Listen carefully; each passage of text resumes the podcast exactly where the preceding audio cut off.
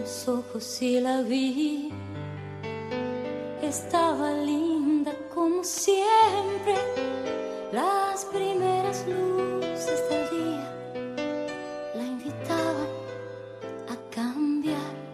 Como en Rayuela de Cortázar o como en Historias encadenadas de Sigioto, ahora, en Tropezón de Radio, personajes, lugares, objetos insólitos. Los informes especiales de Mo para nada casual.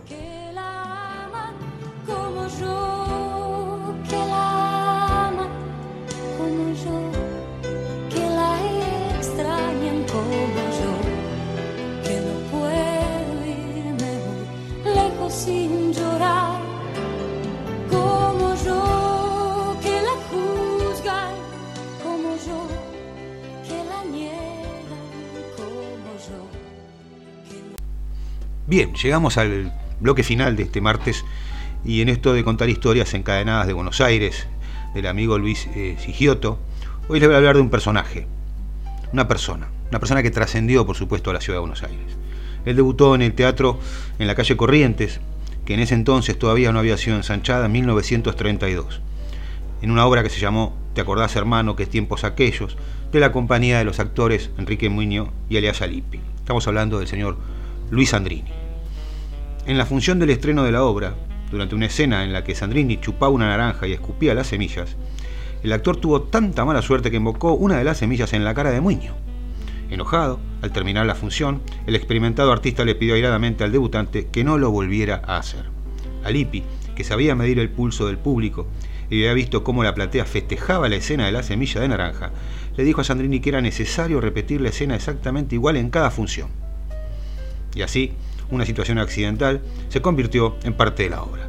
Sandrini estaba en una disyuntiva, respetaba a ambos de igual manera, pero decidió obedecer a Lippi, que después de todo era el director. La obra terminó siendo un suceso.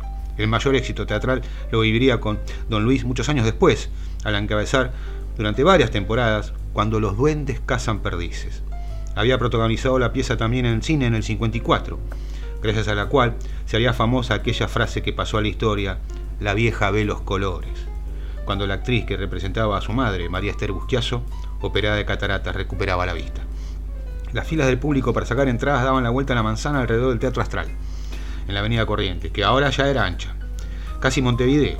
Sandrini, cuando veía tanta gente, mandaba a comprar termos con café y los hacía servir en la puerta. Se les daba café a los primeros, pero también a los últimos, que tenían que dar toda la vuelta. Antes de que ese pobre hombre llegue a la boletería, van a pasar horas, contaba Sandrini años después en una entrevista. No había funciones en que no se agotaran las localidades, ni siquiera los artistas de la obra tenían para repartir a sus amigos o familiares. Yo me hacía lustrar los botines enfrente por un tano lustrador que había, contó el actor. Un día, mientras él trabajaba, le comentó que me habían llegado parientes de afuera que necesitaba entradas y que no tenía ninguna. Ah, señor Sandrini, no se preocupe, me contestó. Yo saqué siete. ¿Siete? le dije. ¿Para qué tantas? ¿Cuántos son de familia ustedes? Ma no, ¿qué familia? Las compré para revenderla. Le compré las siete y tuve que pagar el doble. Terminaba resignada la anécdota. Y hablando de Luis, participó en más de 70 películas, todas de destacado éxito. Sin embargo, hay una que pasó totalmente al olvido. Se trata de El hijo de papá, de 1933. El film tenía como protagonista a Sandrini y a Rosa Rosen, y fue dirigido por el húngaro John Alton, quien años después sería director de fotografía de importantes películas de Hollywood como El padre de la novia, con Elizabeth Taylor y Spencer Tracy, o Los hermanos Karamazov. Según las críticas, la película de Sandrini era un verdadero desastre y tenía escenas de irritante mal gusto. Años más tarde, el actor contó que le había dado tanta vergüenza su trabajo que con los 3.000 pesos que cobró por una película posterior, compró todas las copias y los negativos de El hijo de papá y las quemó. Y hablando de reventa, como sabemos, el negocio de los revendedores de entradas para obras de teatro, recitales, música, musicales no es nuevo, digamos. Una de las primeras veces que se supo de la existencia de la reventa fue en 1825, en el marco de las funciones extraordinarias que se dieron en el viejo Teatro Coliseo por el triunfo patriota de la batalla de Ayacucho. En el teatro no se consiguen entradas, pero eran ofrecidas afuera al doble de su valor por unos mulatos que las habían conseguido en complicidad con el boletero. En 1857, con la inauguración del Teatro Colón, frente a la Plaza de Mayo, se perfeccionó el negocio. Llegaron a abrirse varias agencias de reventa de entradas.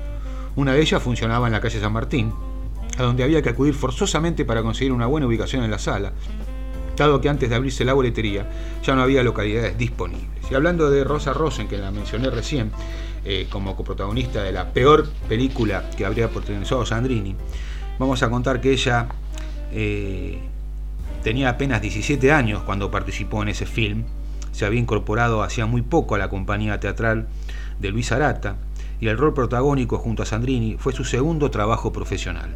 Tres años antes, Rosen se había inscrito en el Conservatorio Nacional de Arte Dramático. El día del examen de ingreso, lucía un tapadito azul con boina y guantes blancos que con todo sacrificio le había cosido y bordado su madre. El jurado se veía riguroso. Sus integrantes eran nada menos que el dramaturgo Enrique García Belloso, la actriz Blanca de la Vega, el compositor Carlos López Buchardo y los escritores Arturo Capdevila y Alfonsina Storni. Cuando le llegó el turno, Alfonsina la llamó y le dijo, Niña, ¿qué va a decir? Mermbópene. ¿Toda? No, un fragmento, respondió. Bueno, comience, replicó la poetisa con voz dura. La actriz comenzó con su recitado cuando de pronto escuchó una imponente voz que le decía, Niña, no se recita con guantes. Era Alfonsina, con una voz tan autoritaria que dio miedo. Detrás de un escritorio, los miembros del jurado miraban circunspectos. En ese ámbito inhóspito y frío, su voz me dejó totalmente paralizada, contó Rosen en sus memorias. Pero de pronto se me apareció como una ráfaga el rostro de mi madre, recordándome el gran sacrificio que había hecho para verme aprobar el examen y, sacando fuerzas, me quité lentamente los guantes uno por uno y tragué saliva. Ese gran temor que sentía lo transformé para dejar salir verso a verso hasta la última gran pausa del punto final en que saliendo de mi convicción convenzo al jurado y sobre todo a Alfonsina, que me miró complacida. Y fui aceptada e ingresé en el conservatorio. Bien amigos, este fue el último recordito de hoy de cosas no tan conocidas de la ciudad de Buenos Aires. Los esperamos el próximo martes. Gran abrazo para todos, pásenla bien y sigamos cuidándonos, por favor. Chau. Nada casual. Los martes a las 20, tropezón de radio. Pide, Mo y el señor Q intentan con un programa distinto donde las historias y el delirio van empedrando un camino que estaciona en un cordón raro. Tropezón de radio. Martes a las 8 de la noche, acá, por la Freeway 90.7.